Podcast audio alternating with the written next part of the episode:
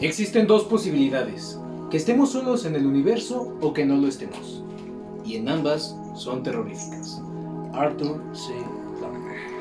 Muy buenas tardes. El día de hoy vamos a hablar de un tema que a todos nos ha llamado la atención en algún momento. Ya sea que creamos o no, ya sea que tengamos evidencia o no, todos hemos escuchado en la radio, en el cine, en caricaturas o en algún otro medio. El tema que vamos a tocar hoy, esta noche, en Romoca Paranormal, va a ser la vida extraterrestre. ¿Existe o no? No lo sabremos. Pero les habla Iván Emanuel Rodríguez, es un gusto para mí estar con ustedes y presento con mucho gusto y entusiasmo a Alejandro Cambrón. Buenas noches a todos. Javier Monter. Dante Monter. Josafat Flores. Bueno, entonces vamos a comenzar. Pregunta, y es algo que sí me gustaría preguntarles a, todos ustedes. ¿Creen que existe la vida mm, fuera de nuestro planeta? Pues yo diría que el universo es tan vasto que sería, pues, este, una falacia pensar que no. Solo que, como, como ya lo dijiste bien con esa frase del inicio, este, una de dos, o si existe y estuviera relativamente cerca, seríamos como cucarachas para ellos eh, con la inteligencia que tienen y por lo tanto no se han dignado a hablarnos. O a lo mejor ellos son las cucarachas y todavía no han llegado. O a lo mejor Puede ser, puede ser. cucarachas, exactamente. O simplemente están demasiado lejos y tampoco han alcanzado, así como nosotros, el- el- la capacidad de poder viajar hacia, hacia otro universo y tener contacto con la otra especie. A lo mejor ya están entre nosotros. A lo mejor. A A lo mejor son los gatos. Ah, no. Ah, no. o también pueden tener otras variantes, porque nosotros somos base pues, de carbono, Carbono. y pues puede haber de azufre o otro material y que no precisamente serían pues como nosotros, también podría ser microorganismos o algunas células pequeñas. O nosotros somos los microorganismos. Imagínate, ese me daría un buen de. Sí. O que simplemente nuestro planeta que es habitable para nosotros no sea habitable para ellos. Y aparte del tiempo, se supone que las distancias en el espacio son este, estratosféricas y en sí, por ejemplo, lo que vemos con la luz de las galaxias, pues son estrellas, son galaxias que ya no que ya no existen. Entonces también es como una especie de, separador, este, pues eh, eh, universal o no sé cómo llamarle, en el cual por la misma distancia no permite que las civilizaciones tengan contacto entre ellas. De hecho, yo estaba escuchando, porque salió una pregunta precisamente en TikTok que le decían a un físico, ¿es verdad que un extraterrestre que está a miles de años luz ve el pasado de nuestra Tierra? ¿Por qué? Porque pues llega la luz este, de millones de años que está sucediendo en la Tierra. Y dice, bueno, está viendo la luz que le llegó hace mucho tiempo, pero de todos modos las condiciones de la atmósfera, de la luz y de varias variantes que yo como abogado no sé porque son cosas físicas, astronómicas y mágicas y misteriosas. Y. Pues no, sí, sí, sí, sí, no comprendo, pero dice, a lo mejor sí podría ver la luz que emitió la Tierra hace millones de años, pero no tendría la capacidad de ver a nuestros, extra, a nuestros extraterrestres, a nuestros dinosaurios, ¿no? Entonces, yo creo que la distancia, esa teoría que maneja es muy interesante. A mí en lo particular sí dije, ah, bueno, estaría, estaría coqueta. Pero también tenemos la paradoja de Fermi. No sé si la han escuchado. Me parece que tiene que ver con esto de que no podemos no podemos contactarnos con otros, que, que la expansión, algo así. Por la probabilidad de encontrarse con otra civilización. Tengo entendido, y ya nuestros escuchas dirán, estás muy güey o no estás tan güey. Este es el por qué no hemos conocido vida extraterrestre y son muchas variantes. La primera de ellas, la que estábamos mencionando, que a lo mejor no nos podemos comunicar en las mismas frecuencias. Este, no sé si supieron que hace algún, creo que en el 70 mandamos ondas de radio eh, al espacio y nos contestaron que con la radiofrecuencia WOW, Ajá, ah, esa es una, los 70, ¿no? en los 70s, 80s aproximadamente, no recuerdo bien. Pero una de esas que decía, una de ellas es de que nos tengan miedo porque eh, a lo mejor piensan que nosotros somos muy agresivos, así como la postura que estamos nosotros de que a lo mejor pensamos que ellos solo van a venir para invadirnos, este pase eso, ¿no? No quieran salir de su planeta a vernos porque piensan que somos agresivos. Otra, que sí sean conquistadores y que pase lo que pasó en España cuando llegaron, ¿no? Eh, aquí a América, que haya, haya sido como haya sido, y es que aquí tengo un historiador, entonces lo puedo pero haya sido como haya sido, pues se anexó el terreno de aquí al terreno español, que eso sería... Fíjate que ahorita que dices eso, más bien vi un chiste entre histórico y de esta cuestión que había un extraterrestre, ¿no? Y que, y que le preguntaba el, el ser humano al extraterrestre, oye, ¿tú con- ¿ustedes conocen a Jesús? Y que el extraterrestre le dice, sí, de hecho ha venido varias veces a nuestro planeta. ¿Ustedes no? Y, y dice, sí, este... Dice, ¿o, o qué le hicieron cuando fue a visitarlos por primera vez? La crucificamos. Creo que le hicimos algo no muy agradable. Pero este, esa es una. Y otra que de las que más me llamó, yo creo que la atención y me dio un poco de. Ya cuando te pones a filosofar y a pensar muy profundamente de eso, dice que debe haber especies que se estén escondiendo y que no quieran ser conocidas. ¿Por qué? Porque conocen que la existencia de otra especie invasora y que ya recibieron nuestros mensajes, se pueden comunicar con nosotros, pero no lo quieren hacer por miedo a que una especie invasora, una especie conquistadora los encuentre. Entonces que prefieren quedarse aislados completamente, viviendo en su mundo, a evitar ser encontrados. Si, se pones, si te pones a pensar en esa parte de la teoría, suena escalofriante, ¿no? Porque, pues imagínate una especie que viaja años luz o que tiene unas máquinas que viajan por el espacio como si fuera nosotros carretera este, México-Pachuca, pues, y que pueden hacer cosas que nosotros no. Obviamente, ¿con qué los vamos a ahuyentar con el coronavirus? Pues a lo mejor sí, pero con Eh, a lo mejor y es su viruela, ¿no? Para ellos. Ah, exacto, exacto, exacto. Como en esta, así matan a los extraterrestres en la guerra de los mundos, ¿no? En la guerra de los mundos. enfermedades. Sí, las La enfermedades. victoria fue por microorganismos. Así es. Pero sí, son teorías completamente interesantes. Que de hecho, bueno, esa abordaría la ecuación de Drake, que como tal es una ecuación que arroja la probabilidad en que el ser humano se encuentre con otra civilización que ya que sea inteligente, o sea, que tenga forma y todo eso, y en sí la probabilidad de que encontremos es 0.0000003%, y de hecho los científicos la acusaron de ser demasiado optimista, porque dijeron, o sea, está como que muy alta esa probabilidad como pues es para que se haga realidad y en sí él toma esto basándose en la cantidad de estrellas que se conocen, la cantidad de esas estrellas que tienen sistemas planetarios y la probabilidad de que se reproduzca el mismo accidente que proporciona la vida. Y, eh, pero pues aún así es como que Pero, Pero pero, ahí- pero ahí la variante sigue, sigue pensándose en una vida igual a la de nosotros. ¿y por qué igual? ¿Y por qué igual? O sea, ¿por Es qué no? Muy egocéntrico. por- exactamente, ¿por qué no pensar que hay quienes respiran azufre? ¿No? Digo, me Sí, estoy lo que estábamos- poniendo en, en un extremo, ¿no? O sea, ¿por qué no pensar que debajo de gases de algún planeta, pues realmente hay algo que, que nosotros no podríamos vivir ahí definitivamente, pero esa, ese organismo sí. Tan solo, tan solo nosotros pensando que nuestro aire normal, el 80% es, es hidrógeno y otros gases sin nitrógeno, eh, viendo este, imagínense alienígenas que su respiración sea de, de hidrógeno y nuestra atmósfera es 80%, la ventaja que tendrían entre nosotros, por nosotros solo el 20% de oxígeno, entonces es abismal, podría parecer algo así tipo Superman, ¿no? Con nuestro sol amarillo. Que se vuelven superpoderosos. Sí, bueno, superpoderoso, Sí, claro sí. que sí. De hecho, estaba leyendo que la Universidad de Nottingham en Inglaterra, los científicos hicieron nuevos cálculos. mm, después les voy a pasar la nota, pero eso lo pueden encontrar. Ellos calculan, y eso fue hace poquito, que eh, podrían existir 36 civilizaciones con capacidades de comunicación que puedan habitar la Vía Láctea. Esto en... Solo la Vía Láctea. Solo en la Vía Láctea.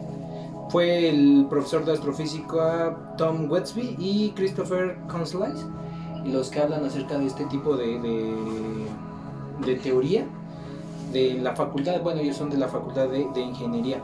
Entonces, si te pones a pensar eso, 36, pues ya es un bueno, ¿no? ya, ya es bastantito. Que da que pensar, da que pensar porque, bueno, ya, si nos salimos un poco de los temas técnicos y entramos un poco más a lo que eh, hemos inventado o hemos adoptado en la Tierra, pues ya tenemos supuestamente eh, o ya hemos idealizado especies aquí dentro de la Tierra, como los grises, los reptilianos, Los pleiadianos. los plegadianos, los Anunnaki. Eso de los pleiadianos es, es un, un- un tema complicado, ya que las abducciones, la mayoría de, de las personas que, que, que sufrieron estos casos dicen que los que fueron, que se los llevaron a sus naves eran los pleiadianos. Entonces ahí, este, eh, de eso de que eh, personas que jamás se hayan vi- se han visto, no se conocen en diferentes países, vengan con la misma información base de que fueron raptados por pleiadianos. Entonces es algo así, pensar, ¿no? a- nos pone a pensar, ¿no? De, de no estamos solos. A mí de esas especies la que más me llama la atención, bueno, la que más me gusta son los draconianos y los reptilianos. ¿Por qué? Porque el folclore dice que vienen de Alpha Draconis, que muchos de ellos viven debajo de la tierra. Incluso los supuestos videos, estos a mí me dan mucha risa, pero están muy interesantes por todo el proceso que les meten para fabricarlos, de cómo se les cierran los ojos como reptil. Este, tenemos un amigo que me explicó cómo se hace eso, que anda, se me anda poniendo de vez en cuando sus moños para no querer hablar, pero él me explicó cómo se hace, ya después lo obligaremos a hablar. Este, si no le haremos un tehuacanazo en la nariz. Habla, cabrón, sabes un bueno, pero sí, Sí. pero sí son bien interesantes, ¿no? Pero, ¿cómo ya dices que se llama esa especie? Son los pleiadianos de las Pleiades. Son unas, creo me parece, unas estrellas binarias y tienen su propio sistema. Y según cómo son, cuál es Energía. Me parece que son energéticos, parecidos a los humanos, cabello. Lo, mi- lo- cada uno tiene su, su variante, ¿no? Unos dicen que son energéticos completamente, otros que son este, formas humanoides, este, güeros, altos. los famosos ángeles. Que, que- que en este caso, perdón, es curioso este, que muchos de estos eh, extraterrestres siempre vienen con un mensaje moral. Incluso les dicen, son nuestros hermanos mayores, vienen a cuidarnos, vienen a decirnos cómo salvar nuestro, nuestro mundo. Lo cual igual, bueno, no, este, pues, eh, quién sabe, ¿verdad? Habría que ponerlo un poquito en tela de dudas, pues, eh, pues someterlo a juicio de que si realmente ellos estarían interesados en, en salvar nuestro planeta, preocupados por nuestra moral, por nuestros principios, cuando realmente pues ellos deben de ser muy diferentes allá en sus, en sus sistemas este, solares, por así decirlo. No, y aparte de eso, lo que a mí se me hace muy curioso es cómo compaginan su moral con la nuestra o el sistema de valores con los nuestros. Cómo saben que es a lo mejor la resiliencia, el respeto, la comunión. Este, y otra cosa, nosotros nos ponemos a pensar, si viéramos un hormiguero, o sí, un hormiguero, y lo hablo específicamente de México, ¿qué buscaríamos en un hormiguero? ¿Qué haríamos? Y estoy hablando de México, es, en específicamente Hidalgo, porque sí hacemos algo con el hormiguero. Nos comemos las, este, Como las los, hormigas eh, chocolate. las hormiguitas. Ya sea que nos comamos la hueva de hormiga, o bueno, de- la hueva de hormiga, o nos comemos a las hormigas. Bueno, no todas, pero obviamente. Pero es así como, mm, interesante, ¿no? Entonces sería curioso ponerse a pensar qué les gustaría hacer con nosotros. Pues al final eso termina siendo una teoría que explota la imaginación humana, ¿no? Y por eso tenemos películas, tenemos series, tenemos en el... Porque al final yo creo que ahí hay un poquito de maquiavelismo, ¿no? Porque es un poquito del... ¿Y qué haríamos si fuéramos nosotros llegando a otro lado, ¿no? Este, porque sí, el, el ser humano como especie Es depredador. es depredador, es una especie que va a buscar, o sea, si encontráramos otro planeta habitable y que ese otro planeta tuviera oro, te juro que todos los esfuerzos estarían en, en llegar a ese planeta y en conquistar ese planeta. O sea, por, por recursos. Nosotros como especie sí buscaríamos recursos, definitivamente. Que de hecho se habla, ¿no? De que se han hecho intercambio entre, con los reptilianos, con, con seres humanos, ¿no? Que, que nos clonan para, este, como una especie de carnicería, ¿no? Para comerse algunas partes y a cambio de eso nos dan tecnología. Que siendo sinceros, este, este hombre de los 70, ¿verdad? Sí, nosotros eh, recordamos que dimos un gran salto de hablar este por teléfono en este eh, en un poste con monedas de 20 centavos a traer una computadora en las manos en menos de la vida de un ser humano. Hubo un salto tremendísimo. Comenzó el internet, las computadoras, las telecomunicaciones.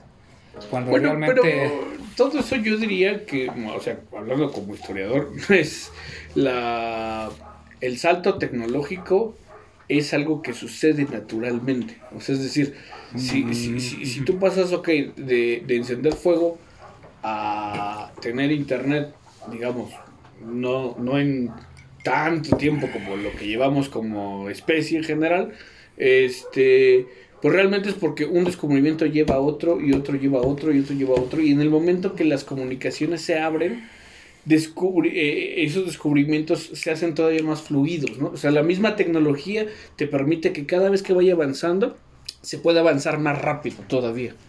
Sí, pero porque- llega un punto donde la tecnología aumenta rápido, ¿no? Sí, Descubren porque- el fuego y después motores de combustión interna. No, No, pero, o sea, pero, pero hay saltos, hay saltos que lo permiten. Pero este fue un megasalto porque hablamos de eh, barcos de vela, barcos de remo, De vapor, no de- barcos ya de después de milenios, barcos de vapor y de momento pues ya hablamos de este de motores de combustión interna, de este aviones este y eh, naves espaciales, ¿verdad? Y esto por ejemplo de lo de los barcos, los motores de combustión interna, las naves especiales fueron en una generación, o sea, en un Sí, espacio de en menos de 100 años ya Ajá, estábamos. cuando tardamos, ¿cuánto tardamos en cambiar de, por ejemplo, al vapor? O sea, durante si- siglos. Y de momento, ¡pau! Hay algo así que un, como un despegue tremendo. Pero también estos grandes saltos se producen a través de las guerras. Al final, el- el- la necesidad de llegar a un lugar más rápido, de comunicarte con, en una o en un punto que hay poca comunicación y que necesitas a fuerzas generar esa comunicación, pues esas necesidades que te provoca la guerra hacen que se busque eso. Porque si no, eh, eh, estás en la comodidad y en la comodidad pues ahí te quedas, ¿no? Como los Amish. Pero este, si tú tienes la necesidad de, vas a buscarlo. Y, y son esos saltos tecnológicos lo que ha permitido, ¿no? Digo, yo lo menciono porque como historiador me voy a poner en el plan de hay que pensar un poquito en, en no pensar que las pirámides las construyeron los extraterrestres, porque, oye, este, ¿y dónde está tu fe en la humanidad? ¿no? ¿Dónde está tu fe en, en decir nosotros somos capaces de? Y tan así que nosotros somos capaces de llegar a la luna, de llegar a Marte, nosotros sí somos capaces. ¿Sabes cuál es el problema? ¿Cuál es el problema? Y el problema, al menos en mi fe en la humanidad, es que te encuentras con personas que le dices, oye carnal, ponte un trapito así chiquito de 10 por 5 en la pinche nariz, cabrón, para que tu especie sobreviva. Y ves que están en el centro de tu ciudad echando desmadre y luego estás viendo que, que una enfermedad ya le está cargando la fregada a medio mundo y sigue sin hacer caso. Entonces eso merma un poco mi fe en la humanidad. Y, y es es por un lado. Y por otro, si hablamos de las guerras, y si hablamos, bueno, aquí tenemos al licenciado Monter que también sabe de, de armamento balístico, llevamos años usando balas, de la misma manera. Y de hecho la AK-47 y la AK-74, armas este, pues, de uso bastante rudo, que son de las armas más comunes, más prácticas, que no se atoran en el agua, que las puedes meter en la tierra y no se atascan y todo eso, siguen siendo válidas en este tiempo, siguen siendo prácticas. El armamento sí ha evolucionado, pero no a pasos agigantados. ¿no? No es como que ahorita ya tengamos los blasters láser de Star Wars, ¿no? Y si te das cuenta, la forma de, de combatir no ha evolucionado tan rápidamente. O sea, si ha evolucionado, o sea, la, sí, la- la- la última vez que combatimos cuerpo a cuerpo fue en la Primera Guerra Mundial. y no tienen, va a ser 100 años. ¿Y sabes qué son 100 años? Pero, en una pero, pero, pero si hay un salto en de, de- de haber com- combatido, digamos, así cuerpo a cuerpo, ahora solo son balas, ahora solo son misiles. Sí, pero son- no, porque yo también vi ese artículo y hasta la fecha se sigue usando técnicas de cuerpo a cuerpo. Por eso es que los especialistas, Bo- Boinas Rojas, la que compañía que tú quieras, siguen enseñando artes marciales. Bueno, pero porque tienen que estar listos para llegar a ese punto. pero de todos Pero modos, no los- necesariamente lo llegan. sí lo llegan, porque los asaltos en intramuros es necesario saberlo. Yo digo que eso le quitó el honor a la guerra. Yo también. Sí, sí, Definitivamente. Deberíamos ocupar espadas todavía. No. Es- Todavía en la Primera Guerra Mundial se usaron katanas, ¿no? Y de hecho hay un inglés, ¿no? Que un noble inglés que fue a la Segunda Guerra Mundial que peleaba con arco y, y flecha, Y no flecha. recuerdo su nombre, pero sí, este, un Montgomery creo que se apellidaba y este y todavía fue la Segunda Guerra Mundial en el día D con este con Su espada y sus y sus flechas y Y él lo fue ve- letal, fue Ajá, letal. fue- no, y fue, fue letal, era muy muy Pues buena. son, son letales, digo. Ah, de que son letales, son letales, definitivamente. Pero eso es a lo que voy. O sea, hay cosas e- en la humanidad que no han evolucionado como deberían. Hay cosas que se han mantenido, ¿no? Es más, si vemos a lo mejor, si nos vamos a los 80, pues no- muchos pensaríamos que ya estaremos viviendo en la época de volver al futuro con nuestras tablas voladoras. Voladoras, nuestros Bueno, pero es que son los futuros que esperábamos eh, a través del ocio. Ah, sí. Pero por ejemplo, eh, a- a- aquí tenemos a alguien de medicina, o sea, cuánto ha avanzado la medicina, ¿no? Hasta dónde, o sea, también hay unos pasos agigantados que ha tenido, ¿no? Sí, no, no es tan solo de que los galenos con ropa sucia, eh, eh, aves que te picaran en la cabeza, sanguijuelas, este, medicina arcaica que ni siquiera tenía datos fundamentos científicos y lo utilizaban para curar. Y fue creciendo. Tan solo el uso de la mascarilla durante pandemias, eso se, desde el inicio se ha, este, se ha utilizado. Muchos piensan, no, es que los galenos con sus máscaras de cuervos era porque ellos sabían que la enfermedad se podía transmitir por el aire, por la suciedad, por eso sus trajes eran de piel, porque son impermeables. También usaban rosas, flores y demás en sus máscaras para poder usarlo como filtro. Entonces ellos ya tenían las nociones de cómo se transmitía la enfermedad de, ese tipo. Pero la religión no los permitía saber sobre investigar el funcionamiento interno del cuerpo. Todo eso se, se sabe y nosotros lo tenemos marcado que todo era bajo la, la mesa, ¿no? De, ¿sabes qué? Consígueme unos cuerpos para saber cómo funciona el cuerpo humano para poder curarlo. Y médicos que lo hacían fueron este, ejecutados, fueron colgados, fueron quemados por brujería, la necromancia. Ay, Y, bueno, y llegamos al punto de tener hasta nanotecnología, ¿no? No, yo tan solo que el- para mí el invento, la fibra óptica. ¿A quién chingado se le ocurrió pasar tanta información a tanta velocidad dentro de un plástico? Y es que es a lo que vamos. O sea, seguimos utilizando cosas que se utilizaban o que se hacían hace cientos de años. Y de pronto, es más, vamos con los celulares, con lo que ahorita nos está grabando en estos momentos. Nosotros sí podemos ver clarito la evolución del vehículo en, en la Tierra.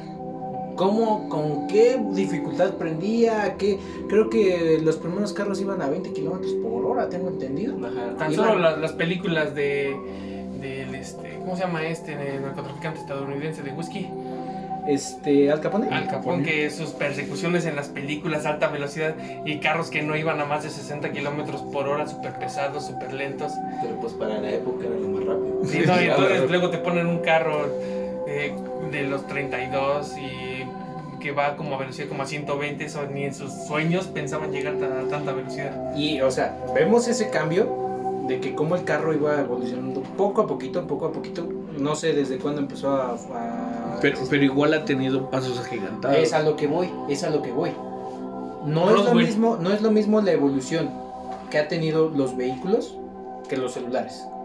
Porque, por ejemplo, yo en el 99, en el 2000, que estaba usando la, estaba en la primaria, los celulares eran arcaicísimos y solo tenían este, el juego de la viborita en 8 bits, carnal. Entonces, Y eso ya te tocó un carro. Por ejemplo, yo tomé un Sony Ericsson T100 con antena retráctil, análoga, este, los botones numerales, eh, aprendido y apagado. y que pesaba como 5 kilos la chingadera. Pero, pero es lo que te digo, o sea, al final yo, yo, yo eh, abogo por la humanidad, el decir sí somos capaces, sí tenemos esa capacidad, solamente que digamos, es como cuando se descubre algo y, y después este, llega alguien y dice, oye, lo podrías mejorar así, y luego llega alguien y lo podrías mejorar así. Y voy a poner un ejemplo muy específico, la industria de los videojuegos. O sea, empezaron con unas pantallitas chocándose, do- do- do- unos píxeles ahí, se inventó eh, el Tetris, ¿no? Y de ahí empezó, vámonos a Pac-Man, vámonos a ta, ta, ta, ta, ta, ta, hasta llegar a, a lo que hoy tenemos, ¿no? Que ya es realidad virtual. Sí, efectivamente. Pero estamos hablando de un punto de quiebre. Ajá. Estamos hablando de que un algo pasó, no sabemos qué, que la curva de, de velocidad de evolución de la tecnología fue- se disparó completamente. En 100 años brincó. En menos de 100 años. Menos de 100 años. En menos Yo de solo voy a 100. decir Roswell, Nuevo México. Es- y es un dato bien curioso. Porque, por ejemplo, y, y- y estamos, obviamente estamos nada más este, haciendo curiosidad, pero desde que eso pasó hasta los carros empezaron a mejorar así, en friega. en friega. Y sí, algo de que dice Lick, este, bueno, primeramente que hace, bueno, en mi caso hacer una inflexión, o sea, no, no estamos dudando de la humanidad de ninguna manera, lo que únicamente estamos haciendo énfasis es que en estos últimos 70, 80 años hubo un mega brincote. ¿Por qué? Por lo que dice el licenciado Cambrón, porque hubo un salto en la comunicación. Acuérdense de la Torre de Babel, cuando se supone que los seres humanos están queriendo llegar al cielo y Dios confunde sus idiomas para que no se pongan de acuerdo y no logren su, su objetivo. Al nuevamente llegar a esa situación de estar intercomunicados entre todos, wow, esto se, se, se dispara de manera exponencial porque sí hubo civilizaciones como este vemos los mayas, los este los aztecas y eso, pero eran como muy los egipcios como muy focalizados y fueron como por épocas, porque incluso bueno, se supone que los aztecas nada más llegaron a ocupar las instalaciones que ya estaban, y o sea, le dieron una manita de gato, pero no eran de ellos. Ellos mismos dicen, "Nos- cuando llegamos ya estaban, ¿verdad? Y nosotros nada más llegamos a, a ocuparlas y le hicieron algunos anexos, pero eh, eran de civilizaciones que tenían como una cúspide Y y desaparecieron. Ajá. ¿Dónde están los teotihuacanos? No, pues hay muchas teorías que, que se quedan en eso, ¿no? En teoría. Fueron los grises, todos. No, Pero- son de las Pero, Pléyades. pero, pero al final es eso lo que yo te digo. O sea, al final es. eh, eh, bueno, históricamente nosotros lo vemos como racismo tal cual. Porque el punto de que cuando llegan, o sea, cuando un guía turista de, de turistas empieza a decir, es que como no hay un registro, como no hay nada, pues probablemente fueron los extraterrestres los que construyeron esto. ¿Por qué? Porque ¿cómo crees que estos morenos, eh, chaparros y feos van a construir estas cosas grandiosas? Si no eres güero y europeo, no puedes crear... ah, Stonehenge. eh, sí, No, ¿Qué diferencia? Cinco piedras a un millón de piedras. Entonces, eh, ajá, entonces es como, como no lo ven así, oye, es que la, la- la raza blanca debe de ser superior. Ellos no pueden hacer eso. como crees? Tu- tuvo que ser algo más. Y por eso empezaron esas historias. Pero es que, bueno, aquí incluso podríamos usar la lógica. ¿Cuánto tiempo se tardaron en construir las pirámides de Egipto? Bastante. Un Cien- aproximado. cien- cientos, cientos de años. Yo estaba escuchando que aproximadamente 500 años. 500 años. Pero son- dependiendo de cuál pirámide. Ah, O sea, digo, y dependiendo de ¿Y cuál. cuántos humanos también ¿Y cuántos, y humanos se y necesitaron era- para.? no es como que, ah, ¿quieres apoyar carnal? No, es apoyas o te cargas la chingada, ¿no? Sí, pues eran Entonces, esclavos. Eran esclavos en 500 años, dices, bueno, tiene sentido, ¿no? Ahí, imaginemos esto. que Pero, este- pero es que al mismo espérame, tiempo se construyeron las pirámides mayas y. Es a lo que voy. Si yo te digo, si llegamos con una especie extraterrestre, yo te digo, oye, es que en 500 años cientos de miles de humanos acomodaron cientos de miles de piedras gigantescas, suena lógico, ¿no? Bastante. O en México, igual, muchos esclavos por muchos años, por 700 años si quieres, acomodaron, hicieron estas piedras y todavía le hicieron tallados, decorados, ya ves, las pintaban. Suena lógico. Las acomodaban con las estrellas, Ajá, que el equinoccio, si viera que una viera con se efectos daban el chance, se daban el chance así como de ver las- la inclinación de las estrellas. Suena bastante lógico y razonable. Sí. Pero si yo te digo, esa misma raza de humanos, unos cientos años después, en 10 años, cambiaron de usar pantallas de botoncito a que las pantallas sean los botoncitos, carnal. Y que aparte la realidad eh, pusieron de píxeles a realidad virtual. ¿Suena lógico? Es que Eh, fueron los chinos. es que vamos. Anótelo, anótelo. El licenciado Cambrón dice que los chinos son extraterrestres. no, no, no, no, no, por sus amarillos y ojos rasgados. Pero es que, o sea, vamos. Yo no dije eso, yo no dije eso. Vamos a a esa apología que te estoy diciendo. Y no fue en 700 años. Es más, ni en 100. Es más, ni en 50. Pero es que es como lo que yo te estoy diciendo. O sea, si tú eh, me enseñas a construir una taza y, y- y- y tengo un amigo que maneja PVC, me puede decir, oye, puedes hacer la taza de PVC y la puedes mejorar y la puedo terminar haciendo, usted puede terminar haciendo algo mejor. Ok, voy a usar, voy a usar ingeniería inversa con tu diálogo. ¿Tú qué estudiaste? Historia. ¿Qué has mejorado de la historia? ¿Qué técnica de la historia has mejorado? Pues. Es a lo que bueno, voy. pero, bueno, pero es que es a lo que voy yo. Ah, ah, o sea, digo, me pones también en un jaque porque es. Es una que yo te puedo decir lo mismo, por ejemplo, con, con Aarón, que es enfermero. ¿Qué técnica de la enfermería has mejorado? Ah, yo, este, el soborno con coca. Definitivamente. Ah, no es cierto, colegas enfermeros. Sabemos que es nuestra moneda de cambio, pero o no. por ejemplo, licenciado Monter, usted es psicólogo. Los psicólogos han inventado actualmente una nueva técnica que realmente sea comprobable, funcional y que toda la comunidad psicológica esté de acuerdo. Este, eh, voy al baño, pero No, No. pero, pero- Extra, extra, el licenciado Motel dice que es extraterrestre. Es a pero, lo que voy. pero, pero, pero, pero, pero, ¿a qué Y, voy? eh, espera, ¿cuántos años lleva la psicología siendo ya como una carrera? Ya como una carrera, pues eh, desde que estaba en Leipzig, Alemania, aproximadamente pues más de 100 años más o menos. Y estamos hablando que más de 100 años y no ha habido ese salto exponencial. Mm. Todo- Hasta retrocesos. Tan solo en los 70 de la Todo- lobotomía todo en retro- Estados Unidos. Eso fue un retroceso para la medicina y la psiquiatría a pasos así Pero, pero, agigantados. pero ojo, como Iván preguntó a, a- tanto a Aaron como a mí, ¿ustedes qué? Y, a- y al licenciado le dijo, los psicólogos que han hecho. O sea, Ah, bueno. porque ahí, cambia la pregunta y ahí No, cambia el no diálogo. puede Yo te lo puedo decir completamente así, a, a la rama del derecho. No, no, por- porque ahora lo que yo voy. O sea, eh, antes la historia pues tampoco existía. Eh, incluso la, la historia como ciencia social también es algo muy nuevo. Entonces, este, es algo muy, muy, muy, muy actual.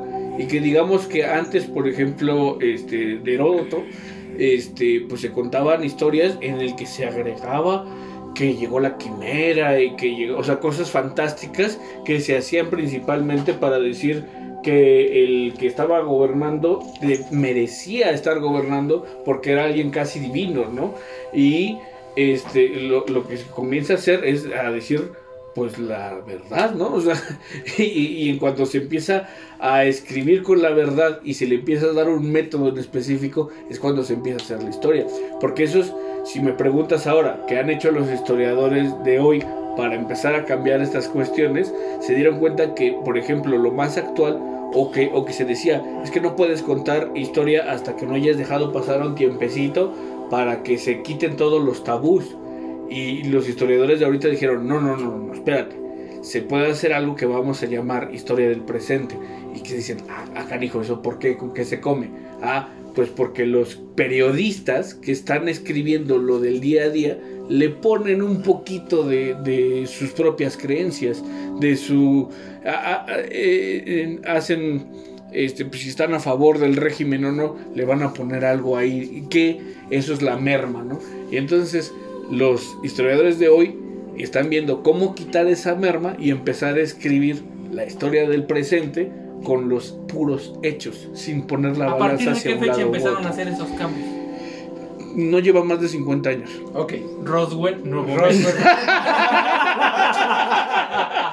Ok, vamos, vamos a tomar otra vez tu diálogo.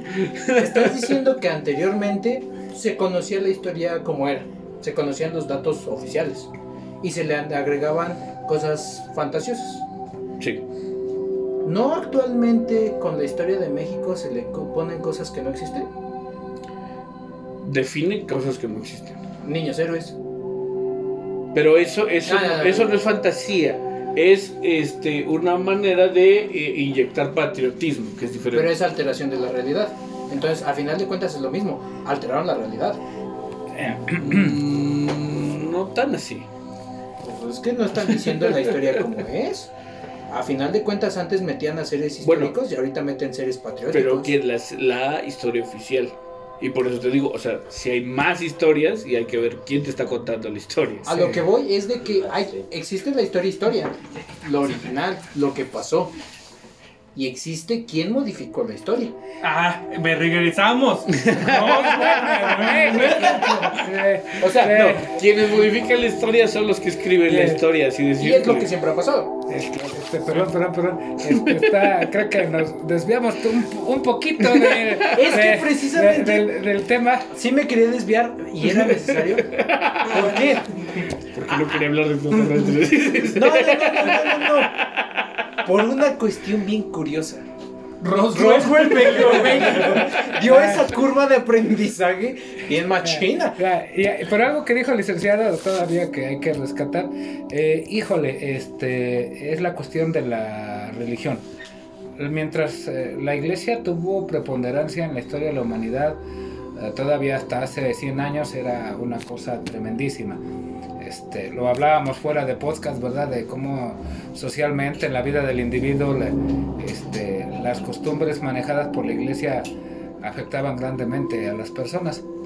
Es apenas en esta generación este, pasada y la presente que es cuando esto comienza a quedarse de lado, donde la ciencia tiene también una especie de boom, este, y este, la iglesia queda y un poquito ya rezagada.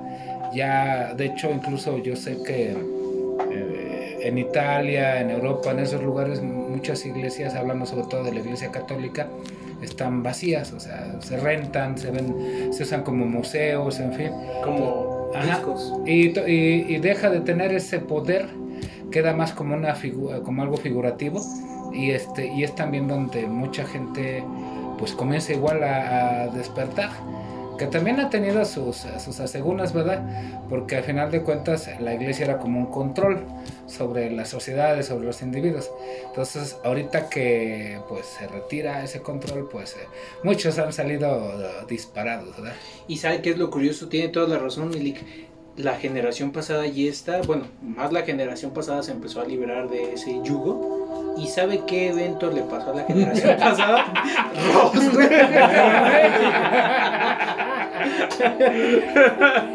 Tenía que encauzarlo, perdón, perdón, perdón. Pero bueno, ya más. um, Tan solo, ¿por qué historiador hay Mercurio abajo de la película de, de la película de la pirámide de De la Teotihuacán? El basamento de Teotihuacán. Híjole, pues es que. porque Roswell. Porque Roswell.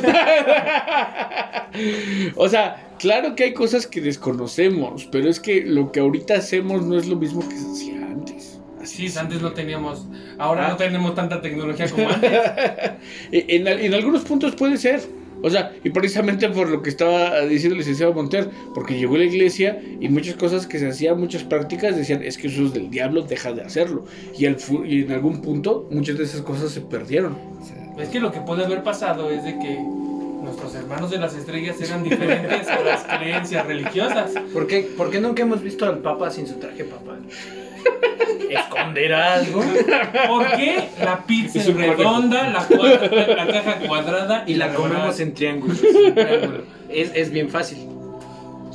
La pizza redonda representa los ovnis y, y los trozos triangulares representan el triángulo Illuminati, güey.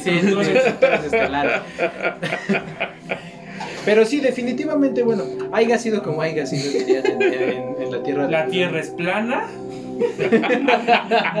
No, por favor, tenemos un terraplanista aquí. No. Este, No, dato curioso, lo decías en serio. Este, no, pero bueno, al final lo que sí es curioso es que tantas personas diciendo eh, o platicando situaciones que les ha pasado similares en diferentes partes del mundo, eso sí es algo que llama la atención. Este, gente que afirma que fueron abducidas, gente que afirma haber visto luces raras en los bosques, este, todas esas situaciones que al final terminan haciendo un patrón, yo creo que eso sí es algo de analizarse. Perdón, hay algo importante, igual que eh, hab- hablando del cambio de mentalidad del ser humano, también antes eran ángeles, antes eran santos, ahora son extraterrestres. Ajá, porque antes decía la gente, se me apareció una persona volando, ah, pues San eh, Charbel, ¿verdad? O San Fulano. Exactamente, entonces si decían, ah, pues es un santo, es un ángel, ¿ah? y ahora este, son extraterrestres, ¿verdad? Sí, sí, o, sí. o son superhéroes como en Hancock. ¿No vieron esa película? No. Sí, sí, sí. Will Smith. Sí, ¿No? ya me. Ah, es el güero. es el de los hombres de negro, el que el blanco. Pero dato curioso, aquí en Pachuca eh, hace como 20 años hubo un avistamiento de este lo voy a decir ovnis porque eran objetos voladores que no se identificaron. Basta con decir la palabra. No estoy diciendo que era vida extraterrestre, estoy diciendo que eran ovnis. ¿Por qué? Porque en el norte de Pachuca precisamente hubo una colonia en específico que reportó que primero llegó una esfera gigante que tenía muchas lucecitas y que de esa esfera gigante salieron en todas direcciones bolitas de luz. Las esferas del dragón, convocaron a Shenlong. No, pero entonces fue bien curioso porque sí lo reportaron unas 20, 30 personas. Este, obviamente no había la tecnología en ese entonces porque todavía no teníamos los, celulares de, de actuales. Este, pero sí, no sé si ustedes escucharon de eso. ¿Usted sí me parece, No, no. a mí creo que me parece haberlo escuchado, pero eso de, de que mucha gente dice, es que ¿por qué siempre graban los extraterrestres con camaritas que de tres pesos o por qué se ven feas? No es lo mismo que tengas tu teléfono de alta última generación, intentes grabar algo que está a 4 kilómetros sobre el cielo, ¿Con Zoom? donde no hay luz, donde tienes un zoom digital, obviamente no lo vas a ver. Tal vez ahorita si tienes un teléfono de 60 mil pesos con, con super cámara, tal vez lo, lo logres, pero va a ser difícil poder centrar y poder ver. Necesitarías el tripoide, necesitarías acercarlo correctamente. Que no se mueva la tierra para poder enfocar. Sí, sí, No estar en México. Sí, es más, no estar en México. Pero Esta sí, de contaminación difícil. luminaria. Sí, sí, sí. Es todo un caso. Pero sí ha habido algunos que otro fenómeno muy interesante. De hecho, hubo uno que, ese sí tenemos registro de lo que fue, que fueron cientos de satélites que lanzaron. Estados Unidos, Starline. La Starline. Este, pero ya estaba cre- creando pandemonio esa cosa. Ujú. Ah, ya nos va a invadir. Y aparte eso estaba súper grabadísimo. y así, ah, ya nos cargó la... la... ¿Qué iba a decir, Mili? No, no, no, no. Pero también ha habido casos muy interesantes. Hubo en Rusia y en Ucrania. ¡Ay, Ucrania! Este, hubo casos o hubo situaciones muy interesantes este, de luces con patrones. Es, mm, ay, ¿cómo se llama esta figura? Eh, en forma de espiral que iba avanzando, pero aparte e- era un fenómeno que el mismo gobierno dijo, ah, es que fue un, un misil de prueba. Pero hubo personas que dicen, no, bueno, es que los misiles no hacen ese tipo de oscilaciones, o desconozco qué tipo de movimiento que hagan, o la terminología que hayan usado. Perdonen mi ignorancia, pero sí ha habido elementos incluso curiosos. Dato curioso, yo tengo una madrina que asegura y contraasegura haber sido abducida Ok. es de aquí de Pachuca, no voy a decir su nombre obviamente para no quemarla, pero sí ella asegura que estaba, iba en la carretera, que, se le, que ve una luz muy cegadora, perdió la conciencia y despertó orillada con una marca que nunca tenía, que eran tres puntitos aquí por la clavícula, y que eran como el depredador, ¿Cómo es? como estos, eh, pero que eran figuras como si se las hubieran hecho con láser. Entonces lo muestra muy orgullosa, dice, no, pues es que miren qué pasó, no sé qué hicieron. Y, y después de ese evento, en- no, no recuerdo, tiene como 10 años que no la veo, pero dice, cuando hace un clima en específico, empiezo a sentir un tintineo en la nuca. Dice, a partir de ese momento, nunca me había pasado, la señora ya tiene como 50, como 65 años. Entonces fue una anécdota bien curiosa. Mm, Sí, eso es. eh, yo tengo un caso conocido, demasiado conocido, Ajá. y, y tiene que ver mucho con los sueños. Este, no voy a decir los nombres, pero es una persona sumamente cercana de sueños múltiples. Este, todo esto pas- pa- este, sucede, fue toda una plática de, cena en un viernes cuando la familia se reúne, típico en México, a comer y a platicar. Este, se empezaron a hablar de sueños. Entonces en esta, en esta ocasión, una señora, que no puedo decir nombres, pero igual por, por mantener su anonimato, este, dice que veía a una de sus hermanas en su sueño hablando con un extraterrestre en la cancha de fútbol. Ok. Entonces, a- esto, esto ya, tan solo que te digan, es que yo te vi viendo en mi sueño que estabas platicando con un extraterrestre. Entonces, otra tía este, hermana dice, es que en mi sueño yo venía caminando por la panadería y veía llegando la nave. Ok. Tan solo se me pone la piel chinita de recordarlo. Y luego otra tía decía que desde su balcón donde lavan los trastes se veía a mi otra tía viendo cómo veía la nave y el extraterrestre en sueños totalmente conjugados en diferentes este, tiempos de... No todos soñaron al mismo tiempo, el mismo día, sino en diferentes, pero ellas soñaron viéndose en el mismo suceso cronológico. Entonces eso se pone Da Sí, mucho sí, que pensar. sí, da mucho que pensar, por Tan solo, bueno, también yo he tenido, a mí me encanta la, la- esta, esta este, de los extraterrestres y a lo mejor puede ser un poco de sugestión, pero hace un par de años yo creo que voy a tener que venir con el licenciado Montero. Este, yo pregunté a un maestro y le digo, es que tuve este sueño y me dijo, es que son pesadillas, no me acuerdo cómo me dijo, que son demasiado reales. Este, yo estaba, este, obviamente durmiendo y empecé a soñar que estaba yo dormido. Entonces de repente entraban estos alienígenas, puedo decir porque sé que eran alienígenas, eran de cuerpos alargados, mangas largas, típico extraterrestre gris, pero en alto. Y este, y a- automáticamente cuando sentí mi cuerpo frío, eh, empecé a temblar, este, me desperté, un flashazo de luz, eh, aparecieron de repente o no sé si entraron caminando, no tengo la menor idea porque me quedé este, pasmado al verlo. Yo recordé que esto yo ya lo había soñado varias veces. Como que este suceso Yo, no era el primero, pero era el primero donde algo en mí ya no era igual. Entonces, en este caso, al no yo poderme mover y verlos parados a mi lado, no sé de dónde saqué el valor. Entonces, me acuerdo perfectamente que pude zafar un brazo y metí dos dedos en su cuenca ocular y otro en su boca y apreté con todas mis fuerzas como pude y sentía los manotazos que me pegaban contra el cuerpo y el, el calor de la sangre escurriendo por mi mano y el grito. Entonces, y en automáticamente, flashazo, se acabó todo. ¿Despertaste? Entonces, y desperté. Entonces, eso, eso eh, te, te pone, te pone a pensar, dice, yo siento que eh, me- cuando te pasan ese tipo de, De de- situaciones. de situaciones, yo me puse a estudiar, oye, me sugestioné, este, es un terror, no me acuerdo cómo se llama, terror, ¿Terror nocturno? terror nocturno. Entonces, este, yo sí Me, creo... me- me- me recordaste poquito a esta película que se supone que está basada en hechos reales del cuarto contacto. Ah, sí, que, sí, pero ese, sí, el, sí, el sí, extraterrestre se sentía... Bueno, él dijo que es Dios. Sí, sí, claro.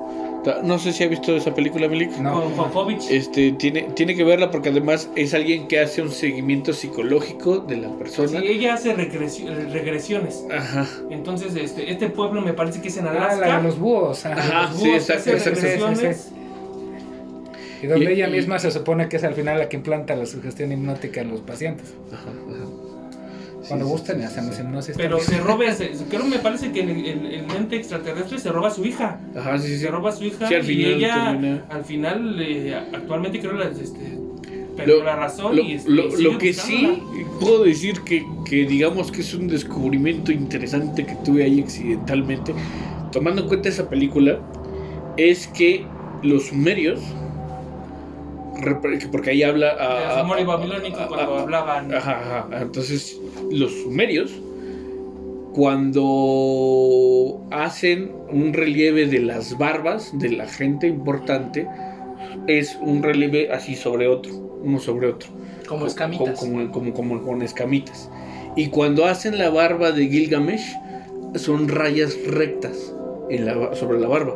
Y de la misma manera en que hacen esa, esa eh, hicieron esa barba, la de Gilgamesh, hacen las alas de los búhos. Entonces es como que Muy a- a- algo muy curioso esa coincidencia. Este, pues ahí les dejo el dato para que ustedes lo busquen en Google. Pero sí, o sea, entonces yo, yo me quedé cuando vi eso así como que, oye, pues está raro Sí, ese. que los ¿Escuchas? búhos- Solo les puedo decir que ustedes están de acuerdo en que Alejandro Camarón dijo que Gilgamesh es Sí, no, y es que. No, digo eso- que la representación. Sí, sí, sí, sí, sí. Y por ejemplo, este, este sueño que les platico no es el primero. Porque, por ejemplo, cuando yo tenía 8 años, soñé que estaba en mi casa, que es su casa, este, y que estaban mis papás platicando en, la- en el patio y que me decían, ¿sabes qué? Corre porque ya vienen por ti. Te lo decían tus papás. Ajá, en el, mi sueño, en mi sueño. Entonces yo corría a la Mal sala, pedo. a, a donde trabaja la oficina de mi papá, y me escondí abajo de una mesa. Y ese sueño de 8 años pasó a la historia. Este, actualmente te- voy a cumplir 29 años el próximo mes. Y entro, entro a mi sala, veo donde trabaja mi papá y él se compró hace dos años una cortadora láser. Es el mismo mueble Que tú habías soñado. que me escondí yo abajo cuando tenía 8 años. Entonces yo dije, es un déjà vu, es algo que yo vi o es mi sueño. Avisándote. No, porque por ejemplo cuando yo me escondí yo tenía 8 años. Y cabías. Y Nada, es que ya creció. Fueron 20 ocho, años, güey. Pero es, es la misma Mesa. mesa, el mismo mueble de la máquina de la cortadora láser que está ahorita. Entonces yo cómo iba a saber Que 20 años ibas a comprar un mueble así. un mueble así, entonces eso te pone a, pe- a- a- bueno, a mí me pone a pensar y más que me gusta este tema, entonces está, está raro. Y si me hacen una regresión de mi sueño que Licenciado Licenciado ya, ya lo convencimos. Ya, Cliente, cliente. Ojalá que no, como en la película, no me rompa la columna. Sí, no. Dato curioso, cuando Aaron y yo teníamos nueve años, me fui a quedar a dormir a su casa y lo espanté con este, Qué mala Siempre he tenido onda. miedo con... con este tema. Yo puedo entrar a un panteón en la madrugada, puedo... Va. No me dan miedo los Jalo. fantasmas, cualquier cosa, pero me hablan de extraterrestres a las 3 de la mañana y ese ya es ¿Crees? otra cosa. Todavía falta. Una de las experiencias más eh, usuales que uno de mis conocidos me llegó a contar es que él vivió en... Ah, no me acuerdo, es un pueblo, una comunidad de aquí de Hidalgo, del norte, y dice que él estaba pues, sembrando, porque a eso se dedicaba, a eso vivía con sus parientes. Que en una ocasión, en ese pueblo en específico, se hace una fiesta patronal por Semana Santa y se saca a pasear al, santo patrón, hace las peregrinaciones, este tipo de costumbres. Él se quedó porque él siempre vivió en ciudad, pero fueron así como que vivió tres años y le pasó, en- dentro de esos tres años le pasó un, eso. Cuando se queda en la casa porque pues, estaba cansado, se quería bañar, y todos se van al pueblo, se hace de tarde noche y estaba, no sé, me imagino que la fiesta patronal, no tengo idea, pero había un algo. Se queda y ve que en los pastizales se ve una luz. En donde siembran, ¿no? Se ve una luz. Sale, se acerca y ve como si eh, los pastizales estuvieran quemados. Pero no es un círculo, no es unas líneas geométricas, es una línea. Así como si hubiera pasado, no sé, completamente como si algo hubiera tallado el piso y quemó parte del, del pasto. Entonces se sacó mucho de onda y dijo, pues, no sé, se regresó a la casa y él tiene un perro, su perro es un pastor belga. Entonces dijo, la verdad no voy a ir a la fiesta, ya estoy bien cansado, me voy a dormir. Se empieza a dormir y a los pocos minutos vuelve a ver... eh, ¿Alguna vez han estado dormidos y como los flashean con una luz? Ujú. Ah, bueno. Ve cómo lo flashean con una luz y así como que trata de cubrirse y el perro empieza a ladrar, pero así muy desesperado. Empieza a desesperar. ta, ta, ta. Sale de la casa y ve que una quemazona similar que estaba en los pastizales estaba enfrente de su casa. Y así como que dice, pues qué onda, ¿no? ¿Qué, qué está pasando? Dice, bueno, pues a lo mejor mañana ya lo investigaré. Se vuelve a dormir.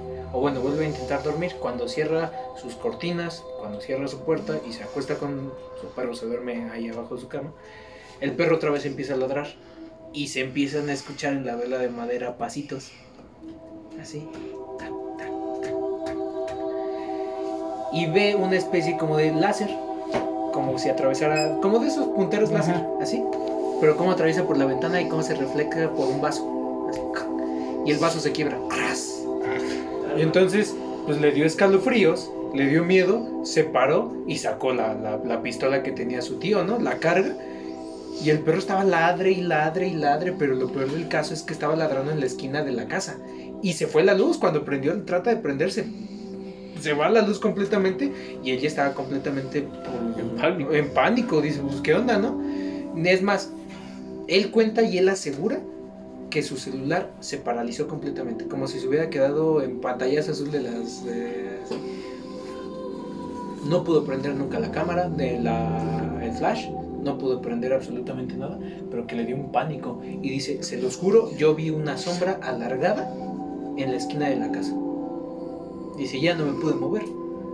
Dice, no sé qué pasó, me desperté. Sí, y por ejemplo, de, esos- de ese- ese que le pasó, yo he tenido otros par de sueños y, y cosas que me cuentan mis papás. Por ejemplo, cuando yo tenía, no sé, unos tres años, eh, todos los niños crean animal, este, a- amigos este, imaginarios, ¿no? Solo cuando son niños. Entonces me cuenta mi mamá que cuando yo era pequeñito, que tenía un mejor amigo que era un mono. Y dice mi mamá que otro día me encontró llorando y que me dice, oye Aaron, ¿por qué lloras? Me dice, es que este, Sí, vino mi amigo y me dice que se murió su mamá.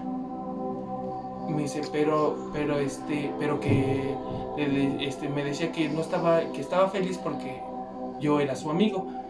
Y pasó. Tiempo después, mi mamá preguntando me dice, ahora, pero como mamá dice, ahora, ¿y cómo está tu amigo de la pérdida de su mamá?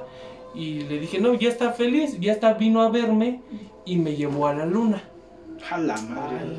Y me preguntaba mi papá, oye Aaron, ¿y qué viste en la luna? Y le dije, ah, pues hay muchos cráteres y hay casas. Muchas casas, muchas casas. Sí, si me estás escuchando, mándame un mensaje de WhatsApp y dime, sí, cierto. Y es cierto, carnal. Y entonces este, mi mamá dijo, ¿qué onda con este güey, no? No salió defectuoso el morro, Nos güey. salió vale de madre. el morro, ¿no? Y no lo llevaron como un teratiempo. con Jaime Maussan. Sí, un- ¿no? y Entonces, ahora está aquí y hablando este- del podcast. y, y cosas así pequeñitas, por ejemplo, fui sonámbulo hasta los 15 años, eh, hablar dormido, este, sé, cosas, Te- este, Tengo una prima que tiene 22 y sigue siendo sonámbulo. Pero ya cuando teníamos 18 una vez me fui a una pijamada con él y despertaba diciendo conquistar el área 51. Se a quedar jetón, güey. No, pues así. no, pero- Analizando. pero sí- sí- sí- ay, su mecha. Ah, su madre. mis Eh, sueños, mis sueños con, con, con Con, criaturas, con efectos especiales aquí tenemos. No lo pueden sí, ver sí, se va a escuches, pero eh, por ejemplo, de la historia que digo que, que, que lastimé al extraterrestre, ese fue mi último sueño. En más de, de lo que lleva de ese efecto, hasta ahorita ya no he tenido más sueños. Como que dijeron, este güey Algo tiene algo tiene que ya a lo mejor lo- me anestesiaron tantas veces que ya la anestesia no hace efecto en mí. Necesito ir con un psicólogo. ser. un poquito de ambas. Yo digo que toda la culpa la tiene Roswell. Definitivamente.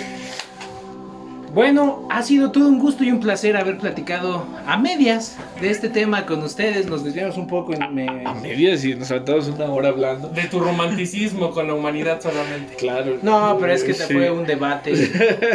Yo digo que sí tenemos capacidad, pero como que ahí hubo un, Mano un- negra. un paso, una mano negra que potenció nuestra capacidad. Una, una mano con cuatro dedos. Una mano con cuatro dedos. Que no. Hay una ingeniería.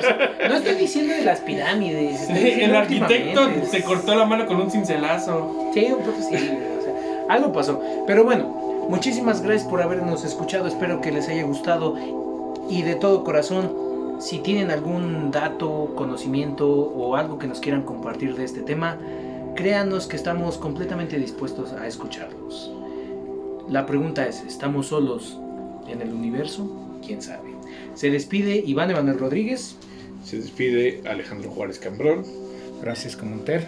Josafat Flores. Dante Montero. Que tengan excelente noche y recuerden que un mundo los vigila.